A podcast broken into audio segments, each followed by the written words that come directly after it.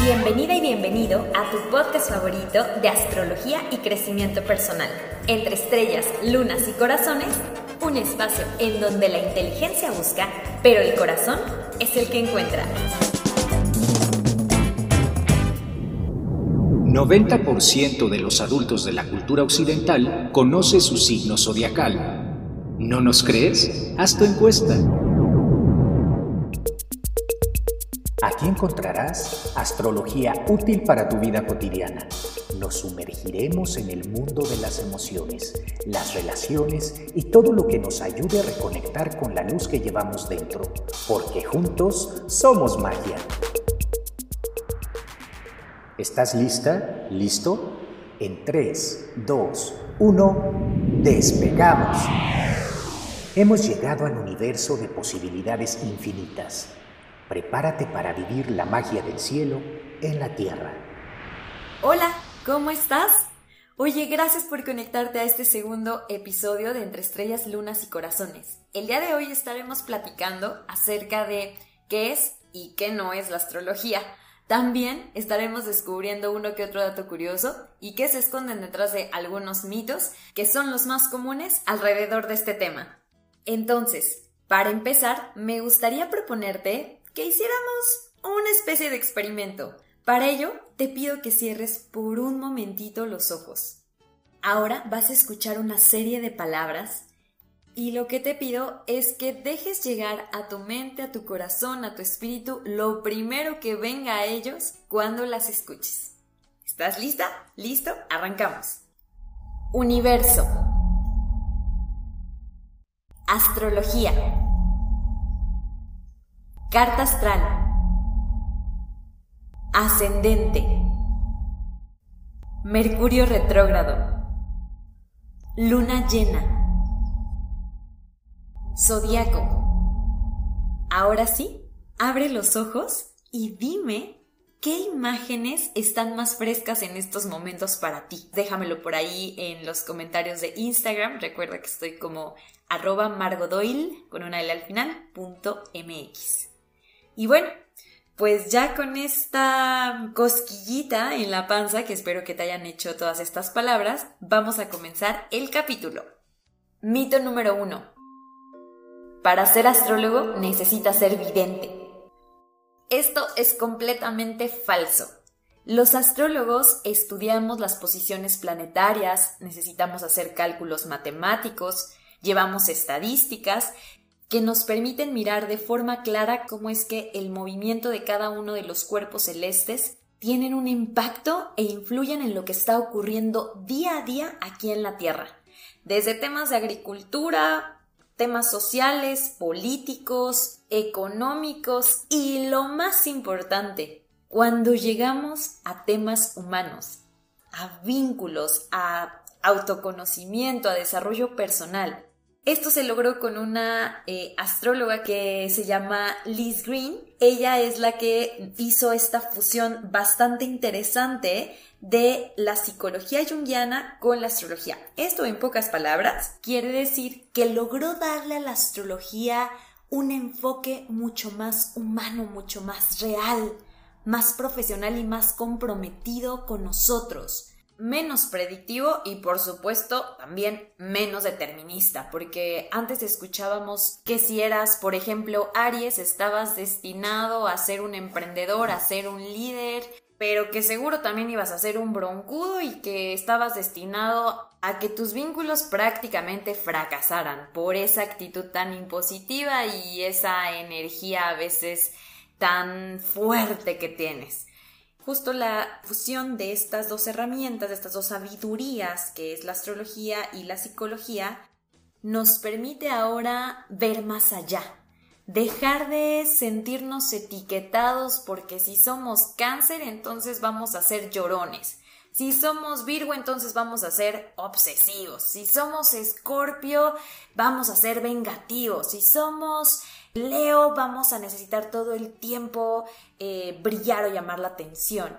Y entonces, cuando escuchamos la astrología así, esto comienza a perder profundidad Y esta es justo la propuesta que, que, nos tiene esta fusión. Sí, saber que existen características, cualidades, esencias que tienen que ver con eso, pero que no podemos limitarnos a algo tan simple, porque detrás de esa necesidad de brillar, por ejemplo, que tiene Leo, o detrás de esa necesidad de expresar sentimientos que tiene cáncer, existen muchas, muchas, muchas, muchas más capas que hay que penetrar para realmente poder recibir los regalos maravillosos y superpoderosos que nos tiene la astrología a cada uno de nosotros.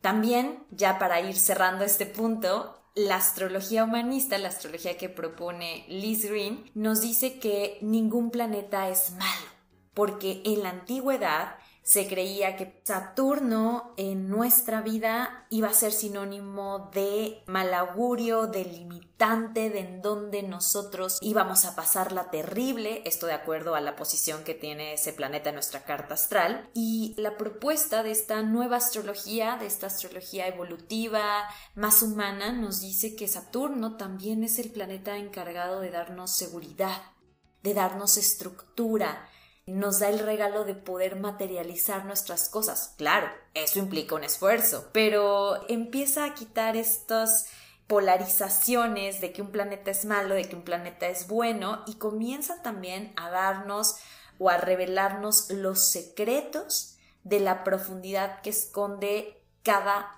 fuerza planetaria, cada cuerpo celeste. Y para saber esto de una manera eh, mucho más profunda, podemos obviamente revisar nuestra radiografía cósmica. Por eso yo me atrevo a decir que la astrología, la astrología de verdad, es una de las herramientas más completas, y me atrevo a afirmarlo, que existen en la actualidad para que las personas podamos conocernos. Todo esto lo podemos mirar de una manera más profunda a través de nuestra carta astral.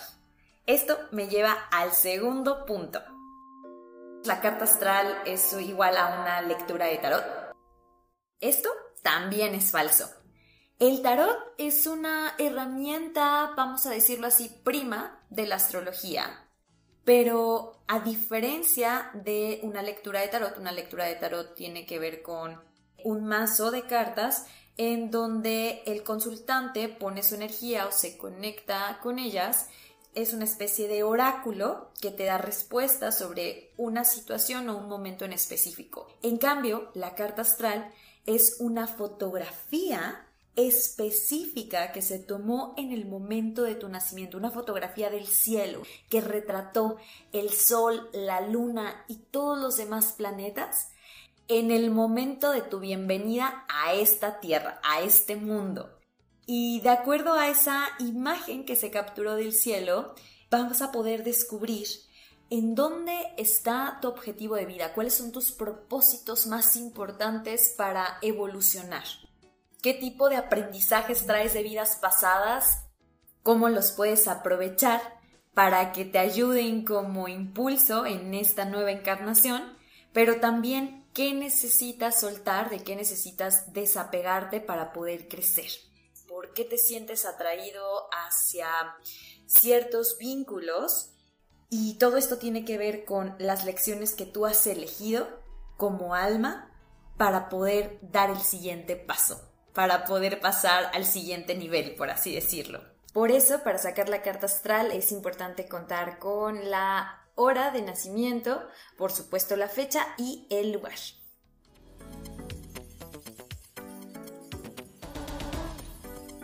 Astrología ha sido utilizada en el amor y en la guerra, con decirte que fue un elemento clave en la victoria de los aliados contra Hitler en la Segunda Guerra Mundial. También ha servido para decidir casamientos. Gracias a una técnica llamada sinastría, aunque dos personas no se conozcan entre sí, se puede determinar su grado de compatibilidad.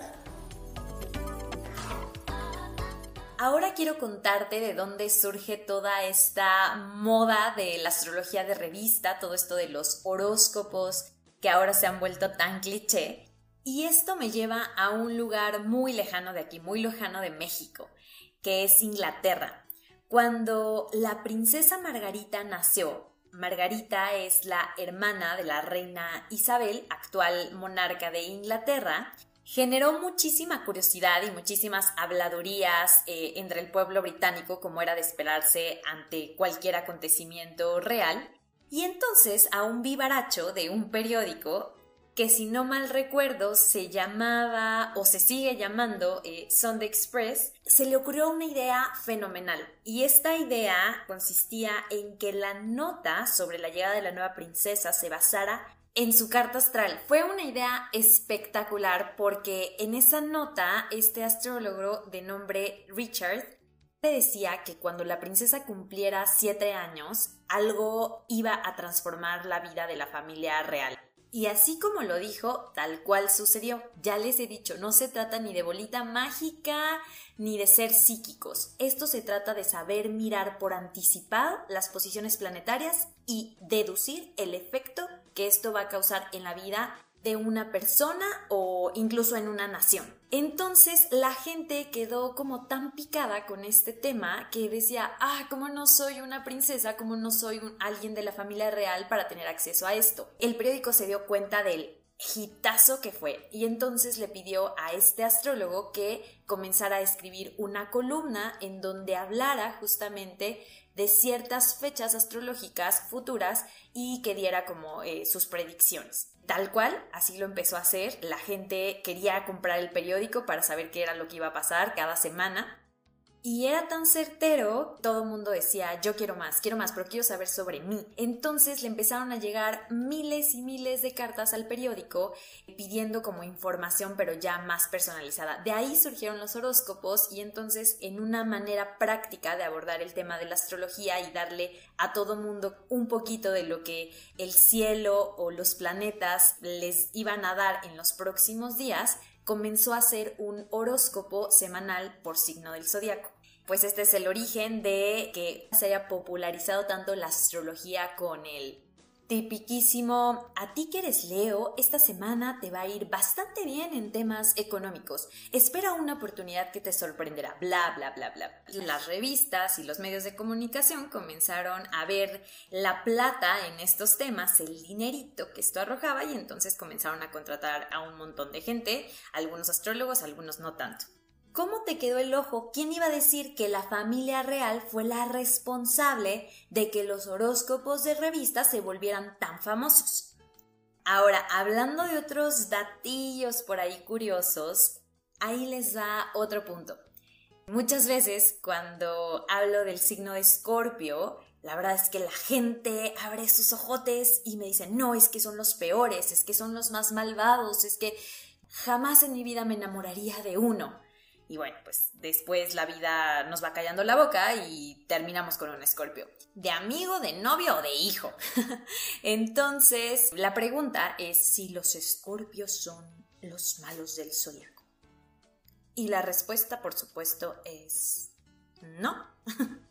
no son los malos del zodiaco, sin embargo, dentro de su propósito, dentro de su misión de vida, justamente está hacernos comprender a todos los demás signos, a la humanidad, que así como hay vida, hay muerte, que así como hay bondad, hay maldad, que así como hay luz, hay oscuridad, y que la una sin la otra no existiría. Entonces Scorpio nos ayuda a ver los polos opuestos, pero sobre todo a entenderlos con esa valentía. Scorpio nos ayuda a saber que en la vida necesitamos aprender a soltar y necesitamos tener muerte de relaciones o muerte de situaciones para que lleguen cosas mejores. Escorpio también nos ayuda a los demás a entender las situaciones críticas con esa sangre fría o con esa manera de no asustarse, sea, que le entra, ahora sí que como diríamos, a los eh, guamazos y está ahí, está ahí, está ahí. No se asusta cuando ve nuestro dark side, porque todo el mundo tenemos ese dark side, nada más que obvio no nos gusta mostrarlo. Y a Scorpio no le importa. Scorpio sabe perfectamente estar ahí y también sabe renacer como ave fénix. Entonces, no, no es el malo del zodiaco, pero vamos a decir que en la película le tocaría que otros lo vieran como ese rol. Es como un poco, eh, si vieron Harry Potter, justamente Severus Snape, que daba esa impresión de malvado, y bueno, al final terminó siendo eh, pues, un personaje que, que, dio un giro de 180 grados. Así son los Scorpio. misteriosos, son obviamente enigmáticos, les gusta bastante estar tras bambalinas y eso a la gente nos asusta, pero no es que sean malos. Aclarado el punto, quiero conectarlo con otra pregunta que eh, muy frecuentemente me hacen y es que si hay un eh, treceavo signo del zodiaco, en este caso Ofiuco, y la respuesta es no. no, no hay un, un treceavo signo del zodiaco. Ofiuco es una constelación y aquí quiero hacer como un paréntesis. Siempre ha existido, Ofiuco no es nuevo, ni lo descubrieron hace poquito. Lo que sucedió es que muchas veces la gente confunde signos del zodiaco y constelaciones creyendo que son lo mismo. Y no, aquí hay una súper diferencia. Las constelaciones tienen que ver con eh, un grupo de estrellas que al trazar una línea para unirlas entre sí generan figuras en el cielo. Ellas siempre han estado y de hecho hay muchas más eh, constelaciones que no son tan conocidas entre nosotros. En cambio, los signos del zodiaco es una partición del cielo, es una partición de la bóveda celeste que se divide en 12 segmentos y esos 12 segmentos están ubicados cerca de las constelaciones. Si nosotros dividimos una esfera que tiene 360 grados, un cinturón, entre 12 nos dan 30 grados. Cada 30 grados hay un signo zodiacal diferente. Entonces, los signos zodiacales tomaron su nombre de acuerdo a las constelaciones que estaban cerca. esas particiones tenían como ese segmento cerquita de una constelación y entonces el signo de Aries estaba muy muy cerquita de la constelación del carnero, ¿no? De Aries. Creo que esto le sirve bastante como para saber por qué Ofiuco no es que se haya descubierto, Ofiuco siempre ha estado, de hecho es una constelación que está entre Escorpio y entre Sagitario, pero los signos del zodiaco son 12. ¿Sabías que la luna cambia de signo cada dos días y medio y es el elemento con mayor movimiento en la carta astral? Por ello, para conocer tu signo lunar es muy importante saber la hora precisa de tu nacimiento, ya que de un minuto a otro tu signo lunar puede cambiar.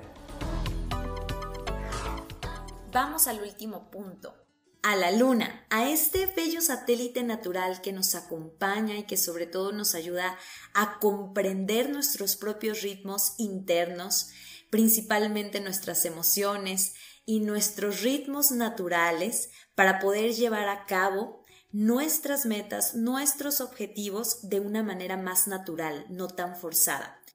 Por ejemplo, si tú estás a punto de lanzar un producto a la venta o un servicio, es decir, que ya tienes todo, que ya solamente es darlo a conocer, la recomendación es hacerlo en una luna llena. La luna llena indica que el sol está justamente enfrente de ella y por ende está lanzando toda su luz, toda su vitalidad, toda la confianza que transmite el sol y la luna es la gente, la luna son nuestras relaciones. Entonces, cuando nosotros arrancamos, presentamos al mundo nuestro proyecto en una luna llena, lo que hacemos es que atraemos atención, generamos fama y logramos que las personas vean lo más luminoso tanto de nosotros como de nuestro hijito o, proyecto. Por ejemplo, hay una fase que sirve muchísimo para reevaluar proyectos o para eh, generar una especie de depuración o desintoxicación respecto a alguna enfermedad, respecto incluso a una relación, o simplemente decidir qué se queda y qué se va en nuestras vidas, o dejar un mal hábito, y todo esto que ahorita te acabo de mencionar tiene que ver con la luna menguante. En la fase luna menguante aprovechamos para soltar aquello que ya no funciona y para poder desapegarnos limpiar el terreno o limpiar nuestra vida o limpiar nuestro cuerpo para dar espacio a que nuevas y mejores cosas empiecen a gestarse, empiecen a darse. ¿No? Así cada fase lunar tiene su secreto, tiene su mensaje, tiene su magia. Obviamente la fase de la luna nueva y la fase de la luna creciente también tienen por ahí estos mensajes. Y esto a nivel externo. A nivel interno, la luna, sobre todo a las mujeres, nos ayuda a comprender muchísimo nuestra lunación, es decir, nuestro ciclo menstrual. Y no sé si lo sabías, pero nuestro ciclo menstrual es el primer oráculo con el que las mujeres contamos. Es decir, a través de reconocer y tener un diálogo interno con ese proceso, con esa ciclicidad, nosotros vamos a poder comprender cuándo es momento de bajar el ritmo, cuándo es momento de llevar a cabo nuestra faceta más creativa, cuándo llegó el tiempo de eh, volcarnos como estas figuras maternales, como estas figuras femeninas, intuitivas con el mundo. Al nosotros poder conectar con estos momentos naturales, también vamos a poder, por ejemplo, sanar el síndrome premenstrual, porque el síndrome premenstrual tiene que ver muchísimo con un miedo a soltar, con un miedo a desapegarnos, con un miedo a salir de lo desconocido y a no confiar en el poder de renacimiento, en el poder regenerativo que como mujeres tenemos, que para nosotras el fin de algo, el cierre de ciclo de algo, solo indica un nuevo comienzo, un comienzo más amoroso, más saludable, una nueva oportunidad para poder comenzar con mayor sabiduría. Entonces, cuando empezamos a mirar esta relación que podemos ver de manera muy evidente con ayuda de la astrología, es mucho más fácil amarnos, es mucho más fácil comprendernos y es mucho más sencillo aprender a regresar a lo natural. Y lo natural es estar bien. Lo natural para la mujer es conectar con su intuición, es conectar con sus emociones y no verlas como sus enemigos, sino ocuparlas como su superpoder o como nuestro superpoder para poder transformar nuestra vida. Además de todo esto, la luna también es un elemento que nos ayuda a descubrir, de acuerdo a la fase lunar en la que naciste, en qué momento evolutivo te encuentras. Por ejemplo, y por darte una pistita, porque me gustaría dedicarle un episodio completo a hablar sobre la luna, extenderme sobre este tema pero para ahí, para dejarte un poquito picadito, picadita, la fase de luna nueva, si tú naciste ahí, nos dice que tu karma está reseteado porque nos habla de que has cambiado ya sea de grupo álmico, es decir, que vas a aprender nuevas lecciones en esta encarnación súper diferentes a las de las vidas pasadas. Inicias un nuevo ciclo evolutivo, probablemente cambiaste de género y por eso estás como muy nuevo en esta experiencia, por eso vas a estar como un poco actuando desde lo empírico, desde el instinto, eh, puede ser como a veces muy espontáneo, muy inocente, etc. Las personas que nacieron eh, por su parte en una fase de luna creciente nos dice que la misión en esta vida eh, para que la persona evolucione tiene que ver con desarrollar fuerza de voluntad y con descubrir quiénes son, descubrir su identidad. Para las personas que nacieron en fase creciente, eh, esto augura una vida de muchos retos, de muchos desafíos, precisamente para que se desarrolle esta tenacidad y esta fuerza de voluntad para cumplir tus sueños. Las personas que nacieron en una fase de luna llena, quiere decir que llegaron a un momento dentro del ciclo evolutivo de todas sus vidas pasadas en donde les toca cosechar lo que sembraron. Por eso también son personas que vienen a lograr muchas cosas, al menos ante los ojos del mundo, y se vuelven una especie de centro de inspiración para los demás. Pues las personas que nacimos, me incluyo, en la fase menguante, somos personas que estamos cerrando una etapa, una parte de nuestro ciclo evolutivo importante, es como si estuviéramos en nuestra graduación y por ende las, las pruebas también son bastante intensas. Eso incluye despedirnos o cerrar ciclos importantes con personas y con situaciones. Nos toca decir adiós a cuestiones que ya nos hacen bien o de las que ya aprendimos. Y eso a veces es doloroso porque venimos ya repitiendo esa experiencia de vidas pasadas, vamos a decir que es lo conocido, pero también es lo que, que si no lo soltamos, nos estancamos. No quiere decir con esto que estemos destinados a no tener pareja o a no encontrar trabajo, no, simplemente es una oportunidad para reconectar realmente con lo que sabemos que nos hace bien. Y bueno, esto no para aquí. La luna, el signo lunar en el que naciste, una cosa es la fase y otra cosa es el signo por el que estaba pasando la luna en el momento de tu nacimiento, nos va a revelar cuál es el concepto de amor que tú aprendiste durante tu infancia y entonces lo que tú asemejas con amor, lo que para ti significa ser amado, ser cuidado y también eh, la manera en la que tú aprendes a amar. Y esto se conecta a su vez con el patrón de sabotaje que muchas veces ha echado a perder tus relaciones que no entiendes por qué de repente proyectas cierta necesidad en tu pareja o por qué te sientes atraída hacia cierto tipo de acciones que en el fondo sabes que no son las más saludables, pero que cuando uno descubre este concepto de amor, este signo lunar, puede empezar a sanar muchísimas cosas.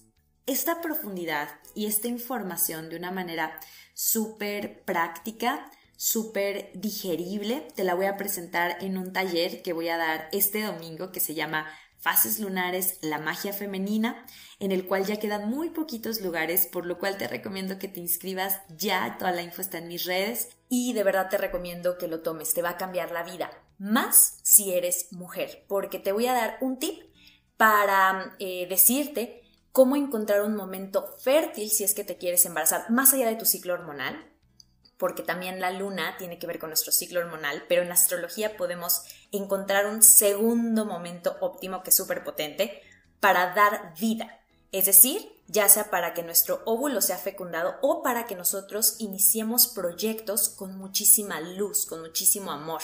Todo esto te lo cuento en mi taller, va a estar súper vivencial, vamos a hacer muchísimos ejercicios, va a ser online ya para irme, solamente quisiera como pues dejarles un mensajito a cada uno de ustedes y esto lo haré a través de su signo solar. El sol es igual al signo zodiacal, entonces el sol en astrología tiene que ver con la esencia, con aquello que nos va a ayudar a conocernos más, que nos va a ayudar a desarrollarnos y también el don o el regalo que le venimos a dar a este mundo. Voy a empezar. Aries viene a enseñarnos a los demás, a animarnos a correr riesgos. Aries es el signo que nos viene a decir, vamos, tú puedes, atrévete a ser pionero y también atrévete a decir no, porque para lograr lo que tú quieres también tienes que ponerle límites a otros, también tienes que decir, yo no estoy de acuerdo, yo no quiero, yo quiero ir por mi sueño, por lo que para mí es real. Tauro, por su parte, nos vino a enseñar que en esta vida hay que sentirnos valiosos. También Tauro nos vino a enseñar el valor de lo material, del dinero, por eso nos enseña las mejores formas para ganar dinero. Para un Tauro siempre va a ser como esencial conectar con la capacidad de generar abundancia. Puede ser que esté escondido o puede ser que sea muy evidente, pero lo tiene de natura. Tauro nos enseña también a valorar lo bonito y lo simple de las cosas, porque se da cuenta que el dinero no lo es todo y entonces eh, nos ayuda a disfrutar de, de, la simpleza, por así decirlo, que ahí se encuentra la mayor belleza de una comida natural, de un atardecer, del contacto con los animales, etcétera, etcétera. Géminis nos viene a enseñar a todos, a los humanos, la importancia del aprendizaje, la importancia de ser curiosos, la importancia de relacionarnos, de nutrir nuestra mente. Géminis nos dice que para poder aprender también hay que ir ligeros por la vida. Un cáncer nos enseña a valorar nuestra familia, a valorar esa tribu a la que pertenecemos y en donde nos sentimos cobijados. Cáncer nos enseña el valor de un abrazo, de una escucha empática. Eso es lo que tú le puedes aprender a un cáncer. Un Leo, por supuesto, nos enseña a darnos nuestro lugar, a poder reconocer que somos importantes. Eh, a través del contacto con un Leo tú puedes comprender que todos tenemos algo por lo que brillamos, algo que nos hace sentir y ser especiales. Un Virgo nos ayuda y nos enseña a valorar la salud. Puede ser porque no se cuide o porque se cuide muchísimo.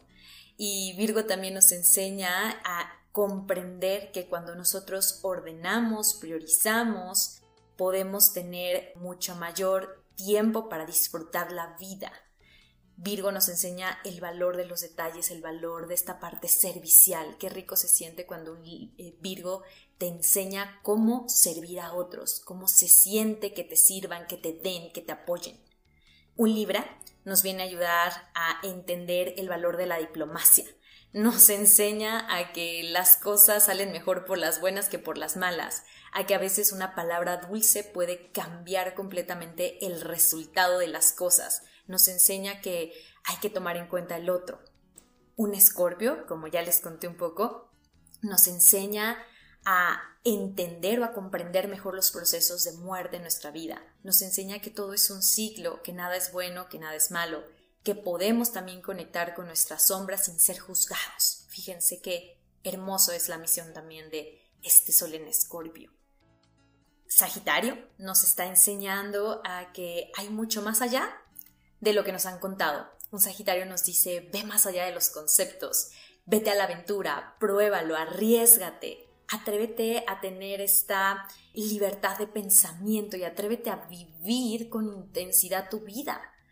Yo tengo una abuela Sagitario y ya algún día les contaré de ella, pero de verdad es una eterna jovenaza. Tiene ochenta y tantos, me mata si, si sabe cuántos años les dije que tiene, pero es un ejemplo de, de vida. Un Capricornio nos enseña a entender que los esfuerzos y la disciplina valen la pena, que cuando realmente quieres algo, puedes trabajar con enfoque, con liderazgo y con muchísimo compromiso para lograr las cosas. Nos enseña también que cuando nosotros hemos hecho todo este esfuerzo, los premios son realmente deliciosos, son grandes. Acuario, por su parte, nos enseña la importancia de poder mirar más allá de lo que nosotros queremos, nos enseña la importancia de formar un grupo, de crear también una tribu en la cual nos pongamos por encima de nuestros propios intereses y veamos por el avance de la humanidad. Acuario nos enseña y nos dice que está bien ser diferente, que no tenemos que ser parte de la manada cuando realmente no nos sentimos así. Nos dice que, que nuestra excentricidad también es valiosa y también necesitamos darle cabida. Y por último, un Piscis nos enseña a sentir la sutileza de la vida, a conectarnos con cuestiones de fe, a saber que existe algo más allá de lo material que nos une, que somos energía, que si a ti te va bien, a mí por resonancia también me irá bien que si el sufrimiento del otro me está doliendo es porque algo me está conectando a, esa persona. Entonces, Pisces nos viene a, a decir que todos somos parte de un mismo universo, que estamos unidos y nos enseña la capacidad de entregarnos y de confiar en que lo que está sucediendo es por un bien mayor. ¿Cómo te quedas con esta última reflexión? te invito a que realices un ejercicio, un último ejercicio antes de irte. Anota, te voy a dejar por ahí en Instagram las fechas eh, en el que el sol estaba en Aries, en Tauro y así en todos los signos zodiacales y revisa entre las personas más cercanas, entre las personas que eh, generen mayor resonancia contigo, pero también entre las que más te causen una especie de cortocircuito, de qué signos son. Y cuando ya tengas estos resultados, vuelve a escuchar el podcast o al menos esta última parte y revisa qué es lo que necesitas aprender o qué es con lo que ahorita estás resonando. Porque todo lo que sucede afuera, recuerda que es un reflejo de adentro o todo lo que sucede también afuera es porque necesitamos aprender ciertas lecciones, necesitamos aprender esas cosas que si no tuviéramos esos espejos o esos maestros sería imposible que nos diéramos cuenta. Para información sobre el taller, te recomiendo escribirme un mensaje privado, un DM por Instagram, ahí te doy toda la info. También quería decirte que eh, soy parte de la familia de Doriforia, que son joyas con alma, y estamos sacando una colección que se llama Moonforia, en la cual tú compras algo de nuestras creaciones lunares y te llevas completamente de regalo un calendario lunar astrológico que te va a permitir aprovechar las próximas 20 fases de este año que se vienen con todo. 2020 yo te dije que iba a ser un año de cambios, entonces toda esta información te va a ayudar muchísimo a tus propios procesos entonces, toda la información ahí por DM en arroba eh, y también para la joyería en arroba doriforia. Te mando besos, nos estamos viendo.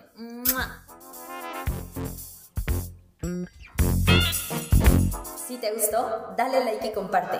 Y para seguir disfrutando de todo mi contenido, recuerda seguirme en redes. Me encuentras como arroba margodoy con una L al final, punto MX. Ahora sí, nos vemos en la próxima.